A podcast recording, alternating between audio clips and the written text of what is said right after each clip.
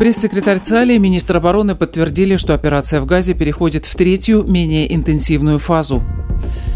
В Ливане уничтожен представитель руководства Хизбаллы.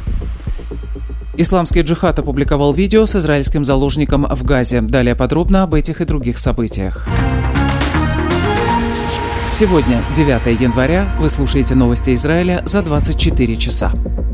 Пресс-секретарь ЦАЛЯ, бригадный генерал Даниэль Агари в интервью изданию «Нью-Йорк Таймс» подтвердил, что армия перешла к третьей, менее интенсивной фазе операции в секторе Газы.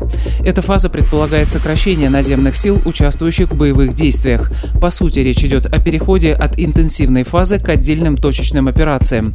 О переходе к новому этапу также накануне рассказал министр обороны Йоав Галланд изданию Wall Street Journal. Нам необходимо принять во внимание огромное количество гражданского населения в Газе, чтобы скорректировать военную тактику. На это потребуется некоторое время, сказал Галланд. По его словам, переход будет постепенным и будет происходить в различных частях сектора в разное время. Вчера вечером, впервые после новогодней ночи, из сектора газа был обстрелян центр Израиля. Цева-Дом прозвучало в Халоне, решен Лиционе и округе Ашфила. Сведения о пострадавших не поступали. Цаль сообщил о восьми ракетах, выпущенных боевиками. Система «Про-железный купол» сбила три из них. Боевое крыло Хамаса взяло на себя ответственность за обстрел. Арабские СМИ вчера сообщили о двух атаках на юге Ливана, приписываемых Израилю. В ходе атаки ВВС Цаля в деревне Хербет-Селем был ликвидирован Джават Ат-Тавиль, старший полевой командир отряда Хизбаллы Радуан. Телеграм-канал Абу Али пишет, что он еще и близкий родственник Хасана Насраллы. В шейской группировке подтвердили смерть Джавада Ат-Тавиля. Хизбалла ответила обстрелом израильской территории. Сирены воздушной тревоги несколько раз звучали в Верхней Галилее.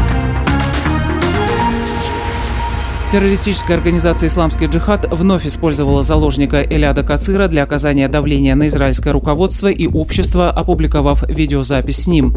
Эляд, стоящий на фоне флага исламского джихада, упоминает о том, что недавно в плену погиб его друг Тамир Адар, тоже из Нероза.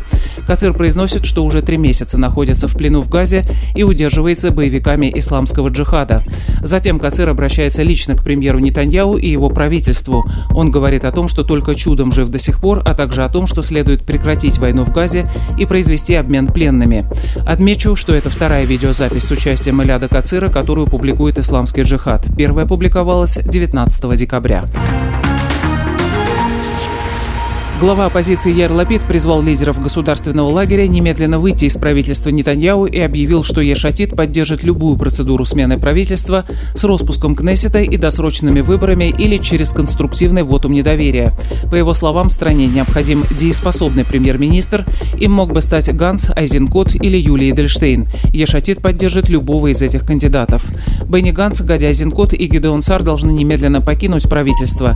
Это правительство непригодно для ведения войны Нетаньяу не пригоден для управления государством, сказал Лапид. По его словам, поддержка такого правительства три месяца назад, возможно, и служила интересам государства, но сейчас можно с уверенностью сказать обратное. Начала войны около 9 тысяч военнослужащих ЦАЛи обратились за психологической помощью. Каждый четвертый из них не вернулся к выполнению боевых заданий. Эти данные накануне обнародовала военно-медицинская служба армии обороны Израиля. За три месяца войны медицинская помощь в той или иной форме потребовалась 13 тысячам солдат и офицеров, участвовавших в боевых действиях. 2438 военнослужащих получили ранения. ЦАЛе не называют число бойцов, страдающих посттравматическим стрессовым расстройством, однако Известно, что во время войны служба душевного здоровья армии мобилизовала свыше 800 профессиональных психологов. И о погоде. Температура воздуха сегодня немного снизится. Переменная облачность. В Иерусалиме 18 градусов, в Тель-Авиве 20, в Хайфе 19, в Бершеве 22, в Илате 28. Это были новости Израиля за 24 часа. Подписывайтесь, оставайтесь с нами.